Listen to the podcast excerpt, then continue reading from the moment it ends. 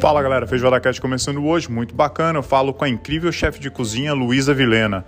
A mineira conversou comigo sobre o início da carreira e de como se tornou uma chefe corporativa. Essa é a chefe Luísa Vilena falando sobre o seu passado, presente e futuro. Fala galera, Feijoada Cast no ar. Trago a incrível Luísa Vilena. Chefe, tudo bem? Como é que você tá, minha querida? Tudo bem, Rodrigo? Como vai? Tudo bem, um prazer ter você aqui. Te acompanho faz muito tempo já nas redes sociais. É um prazer ter uma chefe que saia do eixo São Paulo, Rio de Janeiro e o Nordeste em peso. Muito obrigado por aceitar o convite. Muito bacana ter você aqui e conversar sobre a sua história que tanto interessa, né? Chefe, eu queria saber, memórias gastronômicas, né? O que te vem na cabeça quando pensa em comida, quando você é criança, sua inspiração, o que você mais gostava de comer quando criança? Rodrigo, eu tenho várias memórias afetivas. Eu, eu sou uma pessoa que é, lembra de muito, muito de cheiro, de recordações é, da minha avó, do meu pai. São as minhas duas referências, né? Da cozinha.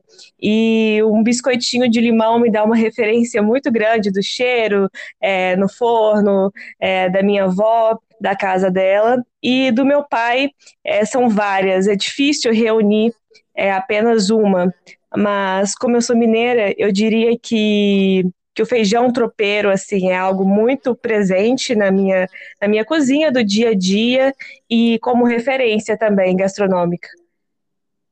Ótimo, ótimo, chefe.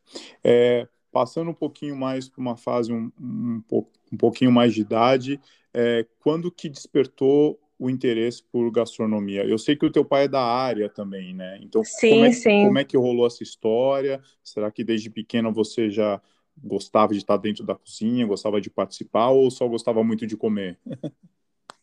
é, essa parte é muito interessante da minha história, foi quando tudo surgiu. É, como eu havia dito, né, no nosso primeiro, no nosso primeiro resumo, né, da, sobre a minha história, é, eu disse a respeito do meu pai, que ele trabalhou muitos anos em restaurante, e eu esperava ele chegar de madrugada, ele chegava três, quatro horas da manhã, às vezes amanhecendo o dia, ele ia para a cozinha fazer panqueca comigo. Mas teve uma época da nossa vida que a gente precisou ir embora de Belo Horizonte por questões financeiras, e nós fomos morar no interior de Goiás, em São João da Aliança, é, que as pessoas vão conseguir saber mais ou menos onde fica através da cidade da Fraternidade, que é uma cidade mais conhecida aqui no Brasil, né? E aí é bem próxima dessa cidade, não tem nada, não, aliás, não tinha nada, agora deve ter, né? Mas antes não tinha padaria, não tinha supermercado, era, uma, era um vilarejo, na verdade. Eu cheguei nessa cidade aos 10 anos de idade e eu precisava é, ajudar, né, a minha família na época e minha tia morava lá com meu tio, por isso nós fomos também. E ela era salgadeira, né? Ela fazia salgados na cidade e ela trabalhava nessa parte. Minha mãe ajudava e o almoço ficava é, para alguém fazer. Eu tinha só 10 anos e como tinha meus primos que eram bem menores que eu e meu irmão, eu assumia a cozinha, então eu fazia o almoço. Eu subia em cima de um tijolinho, eu não dava altura para o fogão, e aí eu fazia almoço, arroz, feijão, carne, as verduras, fazia muito mamão verde cozido na época, que também a gente passou dificuldade, então a gente precisava ter uma cozinha criativa. Foi isso. Ah, que bacana. Então, muitas memórias de Minas, né? Como eu disse, é muito interessante ver os chefes hoje que saem do eixo é, São Paulo, Rio de Janeiro, até hoje, talvez o Rio Grande do Sul já entrou no eixo das grandes é, gastrometrópoles aí. É muito bacana ver a galera de Minas Gerais, o Nordeste hoje chegando muito forte. Muito bacana. E Sim. talvez numa parte mais adolescente, como é que foi, talvez, quando já chegou aquela hora, né, horrível para a gente, quando a gente é menor, é, decidir a faculdade? Você, como seu pai era do meio, você sentiu uma pressão, talvez, para ir para gastronomia? Eu sei que você fez direito, né? Ou você ficou bem dividida no início já? É, é, na verdade, eu sofri um pouco de preconceito, né? Porque eu sempre gostei muito de estar na cozinha e eu pensava nos meus sonhos assim mais ocultos em, em trabalhar na cozinha mesmo, em fazer algo referente, mas eu não compartilhava, porque até pouco tempo atrás é, existia, ainda existe, mas era muito mais evidente, né? Assim, é, o preconceito. E aí eu tinha, eu tinha um pouco de vergonha de falar para minha família uh, que eu estava com essa vontade, né? E quando eu falei a primeira vez, eu compartilhei com a minha avó, ela disse assim: Ah, minha filha, pelo amor de Deus, vai fazer direito, medicina. E aí eu falei: Nossa, mas não era bem o que eu queria. E acabou que por influências eu fui fazer direito, né? Eu entrei para a faculdade, ingressei na faculdade eu já estava na Bahia novamente, porque eu já rodei o Brasil. e aí é, eu fui fazer e eu não, já, tá, já trabalhava na área, eu trabalhava em cartório, eu era escrevente de cartório, fazia óbito, nascimento, casamento, mas o que eu queria mesmo era cozinhar. E aí eu entrei para a faculdade, mas aquilo não me deixava feliz. E eu trabalhando na área também, eu não estava realizada. Eu falei, nossa. E aí eu tive uma depressão. A minha depressão, a minha primeira depressão, foi bem forte. E aí eu não estava estudando mais, eu tive minha primeira filha, né, e minha única, e eu precisava descobrir como ia sair da, daquela situação. Eu precisava descobrir o que, que realmente iria me completar e eu iria conseguir é, realmente voltar, né, a me sentir viva. E aí foi quando meu marido já estava casado nessa época, falou: olha, eu acho que é você fazer gastronomia, viu? Eu falei, realmente, acho que deve ser. Mas e a coragem, né? Depois de tanto tempo, é, entrar na gastronomia, as pessoas entram muito jovens, com 16, 17, 18 anos. Eu já estava com meus 20 anos, 21 anos. E aí eu falei, ah, mas quem sabe eu posso tentar.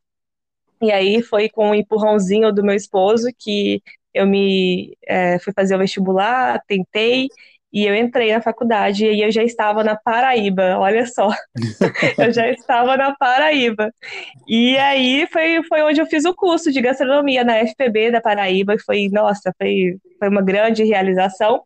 E também é, foi uma forma de me curar, né? De me curar da, da depressão. Então, vieram as duas coisas aí super importantes na minha trajetória. É, que importante ter o suporte da família. E, chefe, vamos falar então talvez do, do início é, profissional, né? Como é que foi entrado no mercado de trabalho? Hoje, quem te acompanha no Instagram sabe o sucesso que você é, mas no início, né? Quando não tem muita ajuda, a gente não conhece muita gente do meio, então não tem aquele quem indica, né? O, o, o, cenário gastronômico, talvez sete anos atrás, dez anos atrás, não era tão forte quanto é agora. Então, como é que foi o início da carreira dentro de restaurante? Rodrigo, é muito difícil, né? Todo mundo que é da área sabe o quanto é difícil ingressar nisso. Mas eu encarei assim, eu, eu entrei com todas as minhas forças e, de, e dedicação. Eu ainda estudo praticamente durante o dia inteiro. É, eu encarei isso de uma forma, um estilo de vida, sabe? A gastronomia é um estilo de vida para mim. E aí eu falei, nossa, eu preciso muito. Eu entrei para a faculdade, mas eu preciso muito entrar num restaurante também, porque adianta só a parte teórica e a prática de faculdade ainda é um pouco restrita, né? A gente não tem aquela autonomia, e eu queria muito ter autonomia, é, eu queria muito poder também aprender, né? E aí eu estava na Paraíba, onde tem é, um dos, uma das maiores influências, eu acredito, no nosso país da cozinha nordestina, que é o chefe Onildo Rocha. E, por acaso, é, acho que a força do destino, eu estava na cidade onde tinha a cozinha Rótzia, né? E aí, o restaurante é, Cozinha Rótzia. E aí eu falei, nossa, é uma oportunidade, eu quero tentar. E logo no primeiro ano da faculdade, eu consegui entrar para a cozinha Hotz, eu entrei como confeiteira, também estava na parte das saladas, da finalização, eu ajudava, né, eu sou chefe, eu estava lá neste, no momento das finalizações e era o que mais me encantava, era o que eu mais gostava de fazer. Mas eu assustei muito, porque era um trabalho muito árduo, é, eu sempre fui uma pessoa super hiperativa, super ativa, e eu me encontrava dentro da cozinha, porque precisava ter velocidade, ser rápido, precisava ser atento, e eu encaixava nesse perfil. Porém, eu tinha três, é, eu tinha três momentos ali do meu dia. Eu precisava estudar, eu precisava cuidar da minha filha, da casa, eu precisava preparar o almoço, eu precisava estudar, eu precisava trabalhar. Então, a minha rotina era muito maluca, porque eu, eu chegava do restaurante às vezes três horas da manhã para poder acordar às seis para ir para a faculdade e chegar meio-dia, uma hora da tarde, já sair três horas da tarde de novo. E então, assim, era uma rotina muito maluca. É, e eu me assustei, né? Uhum. Claro. Porque claro. o trabalho, né? É Lógico, muito pesado. trabalho. É, para quem não está acostumado, primeiro, primeiras semanas ali, parece que ou entrou numa briga ou sofreu um atropelamento, né? Chega em casa arrebentado mesmo. Nossa, e eu dei uma sorte, porque o primeiro dia de trabalho eram três dias para eles me treinarem, né? E olha, é, tá saindo uma moça, a gente já tentou tirá-la, é, aliás, tentou tirá-la não, é, a gente já tentou conseguir alguém para ocupar o lugar dela que ela precisa sair, ela já pediu para poder sair por algumas questões pessoais e a gente não consegue encontrar alguém para encaixar aqui na vaga dela. E aí você tem três dias para treinar. Se, não, se a gente vê que não vai dar certo, a gente também não fica com você. Eu falei, não, tudo bem. E aí eu queria muito, né? Aí no primeiro dia eu caí com as duas mãos na chapa. Nossa. E aí a minha mão encheu de bolha e eu fiquei com aquela mão toda machucada. E aí eu não queria que ninguém soubesse também, porque né, eu precisava continuar. E aí eu coloquei as luvas para poder trabalhar e eu precisava aprender a fazer quenelle, né? É, as duas, dois tipos de quenelle. A quenelle de uma colher e a quenelle de duas colheres. Uma para fazer queijo de cabra para as entradas, né? Para o convé. E as outras para poder fazer de sorvete, que era uma colher. E ali eu tinha que aprender a manusear com a mão, logo com as mãos machucadas, cheias de bolha. Eu falei, meu Deus, eu preciso aprender. Então foi um desafio excelente, foi um desafio que realmente valeu super a pena, faria de novo. Com certeza. Eu tenho uma dúvida pessoal em relação a você. É, onde você se sente mais confortável hoje em dia? É na parte de doce ou na parte salgada? Porque o tua mídia social hoje em dia você faz muito bem os dois, né? Mas, pessoalmente, assim, o que você mais gosta de fazer, o doce ou o salgado, chefe? Eu ainda fico muito dividida. É, todas as pessoas me perguntam isso, Luísa, mas o que, que você realmente gosta, o que você realmente faz? E eu fico muito dividida, porque eu gosto dos dois e eu consigo fazer os dois. É, apesar de, claro, a gente sempre desenvolve algo melhor, né? Não existe você ser bom em tudo, impossível. E mas eu, eu gosto dos dois, mas o que eu mais gosto de fazer é a finalização. É uma coisa que é, me inspira, sabe? É uma coisa que realmente é, eu gosto, essa parte artística da, da gastronomia é o que eu amo fazer. Então, mais nada, é, não tem como você finalizar sem cozinhar, né? É, é óbvio. Mas quando eu escolho algo para poder é, ser terapêutico, algo realmente para me deixar sei lá, feliz, para poder relaxar, é a confeitaria. Impressionantemente, é a confeitaria. Perfeito. Eu tenho uma outra perguntinha também. É inspiração, chefe. Hoje você tira, assim, a gente abre hoje um Instagram, coloca ali comida, restaurante, food, o que vem, tem muita informação. Da onde você tira muito. a tua inspiração? Você vai nos livros, é, televisão, Instagram, YouTube Hoje em dia a inspiração da Luísa vem da onde, chefe? Eu sou apaixonada pela gastronomia francesa, né? A minha cozinha é a francesa, assim, onde eu tiro toda a minha inspiração, é, sem dúvida alguma. É... Mas a família Troagot, sem, sem dúvida alguma, é algo que me inspira muito. E hoje no Brasil, o chefe Luiz Felipe, né? É, realmente ele me inspira e eu acho incrível o trabalho dele. Eu acompanho nas redes sociais e é algo que eu acho impressionante.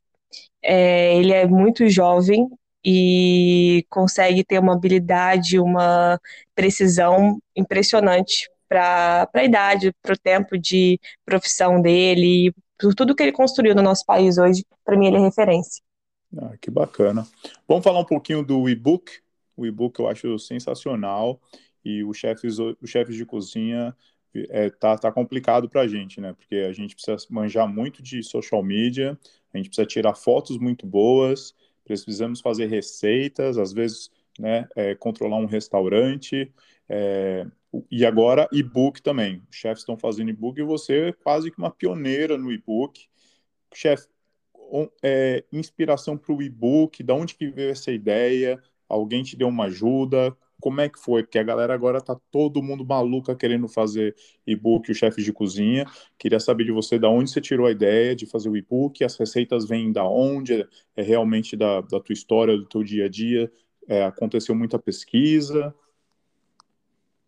É, Rodrigo, veio na ideia de ajudar realmente, de compartilhar um pouquinho de conhecimento, apesar de ser brigadeiro, né? Eu gosto de falar doces porque abrange muitas outras coisas.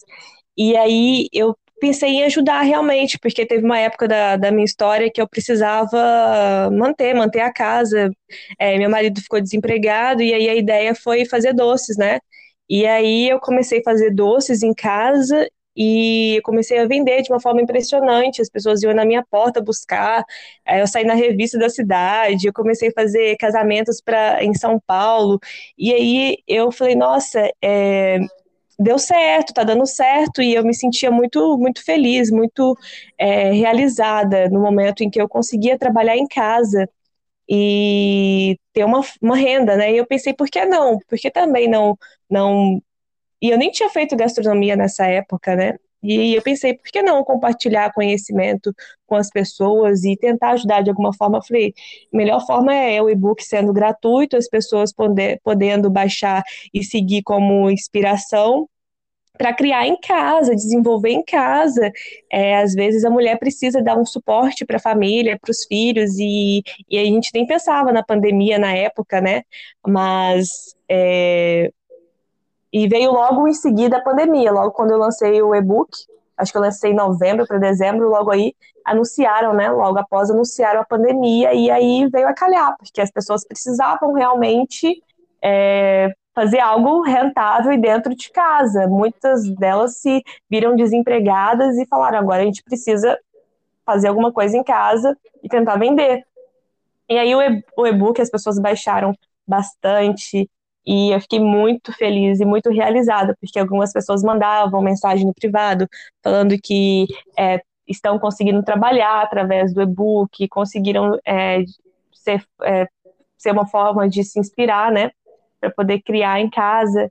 E eu fiquei muito feliz e eu pretendo criar outros também, até mais completos, sobre técnicas e algumas coisas específicas para poder ajudar realmente as pessoas a desenvolverem em casa, porque é possível, a gente consegue desenvolver sozinho e muito bem quando a gente estuda bastante, né?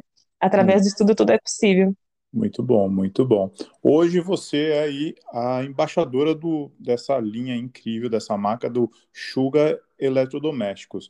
Como é que pintou, chefe, virar embaixadora da marca e o trabalho incrível que vocês fazem, né, com relação à educação, é, com relação à gastronomia, é, ensinamento de técnicas, tal.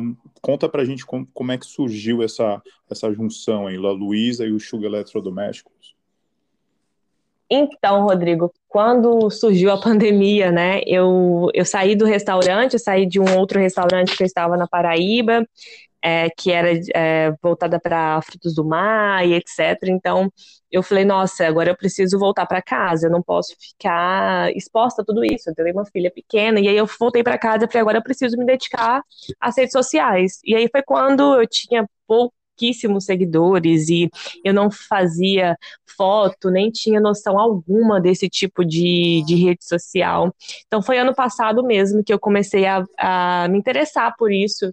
E por que não trabalhar né, com as redes sociais? E aí eu comecei a desenvolver um trabalho de fazer um prato em casa, como teste, tirava foto, montava um pequeno cenário, algo muito simples e muito primário. É, e aí foi quando a Sugar, a, diretora, né, na verdade a diretora de marketing, né, ela viu meu Instagram e disse que queria marcar uma entrevista comigo. E foi quando ela me perguntou algumas coisas, a gente conversou e ela falou, olha, então, falou, olha, então é, vem para Belo Horizonte para poder a gente fazer uns testes e uh, gravar uns vídeos, né, dando tudo certo, a gente faz uns vídeos e aí a gente consegue conciliar é, o uso dos eletrodomésticos na cozinha profissional e também ensinar as pessoas a cozinhar no dia a dia com os nossos eletrodomésticos da melhor forma, né? E aí foi quando surgiu a oportunidade, eu, eu retornei para minha casa, né, que Minas, e para mim foi excelente, a, foi excelente a experiência, e aí a gente uh, ficou na iminência de gravar novamente, né, mas por conta do, do, da pandemia a gente resolveu adiar as próximas gravações, porque a gente grava em dois dias 16 vídeos, a gente passa aí de 8 a 10 horas dentro da cozinha também para poder gravar. É, as pessoas pensam que é muito fácil é, também, né? Eu acho que essa parte de rede social, de você gravar, é, também é muito difícil, também requer muito tempo, requer estudo, porque você precisa passar algo seguro e honesto para as pessoas, né? Como eu posso passar uma receita que ela não vai ser realmente usada, ela não vai dar certo, é uma responsabilidade muito grande. Não posso fazer a dona de casa é, perder insumos de forma alguma, pelo contrário, eu quero ensiná-la a reaproveitar, eu quero ensiná-las a não ter desperdício, a usar as aparas no dia a dia. E aí eu tinha essa, tenho essa responsabilidade muito grande, né? Que é ensinar de forma honesta, segura e simples, né? Porque a minha cozinha é de uma, origem muito simples, é de uma origem mais criativa, né? Mais de sobrevivência mesmo, que foi a cozinha da minha mãe em vários momentos da nossa vida. Ah, que bacana, chefe. Muito legal a história. E é legal saber o lado do chefe de cozinha que alcançou já representar uma marca, né? Muito interessante, acho, para a galera que está começando saber o dia a dia, saber como é que você se comporta e saber que é difícil mesmo, né? É, desenvolver as receitas e realmente você precisa dar uma receita que dá certo, porque caso não dê, você compromete a marca também e, e toda a história claro. da empresa que está por trás. Muito bacana. Chefe, uma perguntinha pessoal agora é, qual o ingrediente que não pode faltar na tua cozinha e qual o ingrediente que você mais gosta de talvez de comer ou de fazer um tempero, fica à vontade. É só uma perguntinha que a galera gosta muito de saber dos chefes de cozinha aí, as celebridades, o que a galera gosta de comer e qual o ingrediente que você mais gosta de cozinhar. Eu sou apaixonada pela, pelo uso da banha de porco no alimento, porque remete também à minha infância, o feijão ali é, no, na banha de porco, a comida né, mineira, ela tem muito esse uso, né? E é saudável. Então, o alho, a banha de porco são muito presentes na minha cozinha do dia a dia, né? Eu, é algo que eu uso muito. E, no geral, a base da nossa cozinha é essa, né? É, o alho, a cebola, o sal, é basicamente isso e a gente cria, né, a partir desses, desses insumos. E eu diria que o que eu mais gosto é muito complicado, porque realmente eu sou uma pessoa que gosta de tudo. Você que eu gosto, é... os dois, né? O doce e o salgado, para você deve ser difícil essa pergunta. Talvez muito. vamos ser mais específico. Parte doce. O que você mais gosta de, de comer? Sobremesa predileta. É, nossa, também é, também é complicado, mas eu, eu amo, os, claro, né, as, as sobremesas francesas são as minhas prediletas, sem dúvida alguma, mas eu amo essa parte de, de, da, da eclair, do profiteroles, né, do que a gente é, chama no Brasil, né, de profiterole, e da, da, bomba, né? Que algumas, algumas regiões também chamam de bomba. Eu amo essa parte. A eclair, para mim, é algo sensacional porque te dá uma base muito neutra que você cria muito, né? É, você consegue desenvolver outras, outros sabores e eu acho algo sensacional. Eu sou apaixonada. Perfeito. Eu amo. É. Perfeito. E a nossa última perguntinha do podcast é dicas para iniciantes.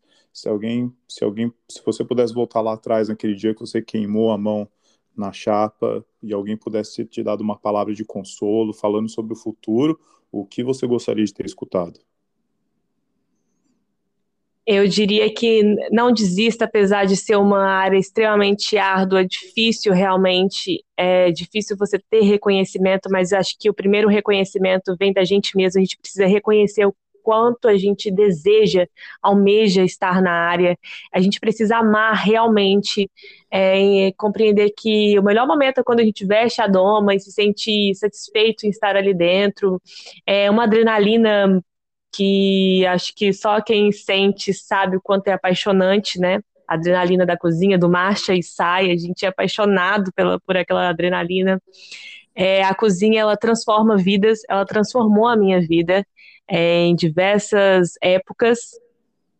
Eu diria, não desista, estude ah, praticamente ah, o dia inteiro, estude em todos os momentos que você puder, estiver disponível e crie momentos também para poder estudar, porque a gastronomia ela se atualiza a todo segundo. Existem pessoas testando, desenvolvendo técnica, cozinha é habilidade, cozinha é tempo e é muita dedicação. Então dedique realmente todo o seu tempo.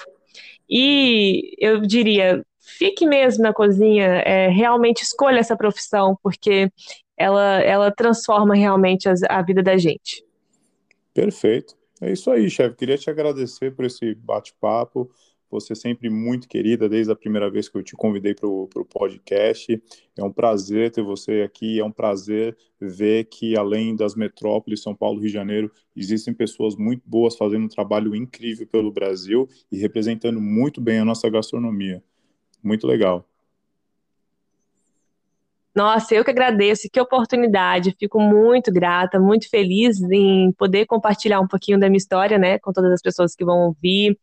É, eu fico muito feliz em poder falar um pouco dessa cozinha, né, de, é, de sobrevivência da minha família, né. A gente precisou ser criativo em vários momentos e a cozinha faz parte realmente da, da minha vida em todos os sentidos e eu fico muito grata, de verdade, é uma oportunidade poder falar aqui. É... E é isso, obrigada de verdade. Espero que todas as pessoas que estejam ouvindo consigam compreender um pouco melhor, né, da minha, da minha história. E é isso, obrigada de verdade. Com certeza, chefe, que sirva de inspiração para muitos aí. É, muito obrigado, um bom dia para você aí no Brasil. Fique com Deus e cuide-se. Ah, obrigada a todos nós. Verdade. Tchau, tchau. Tchau, obrigada.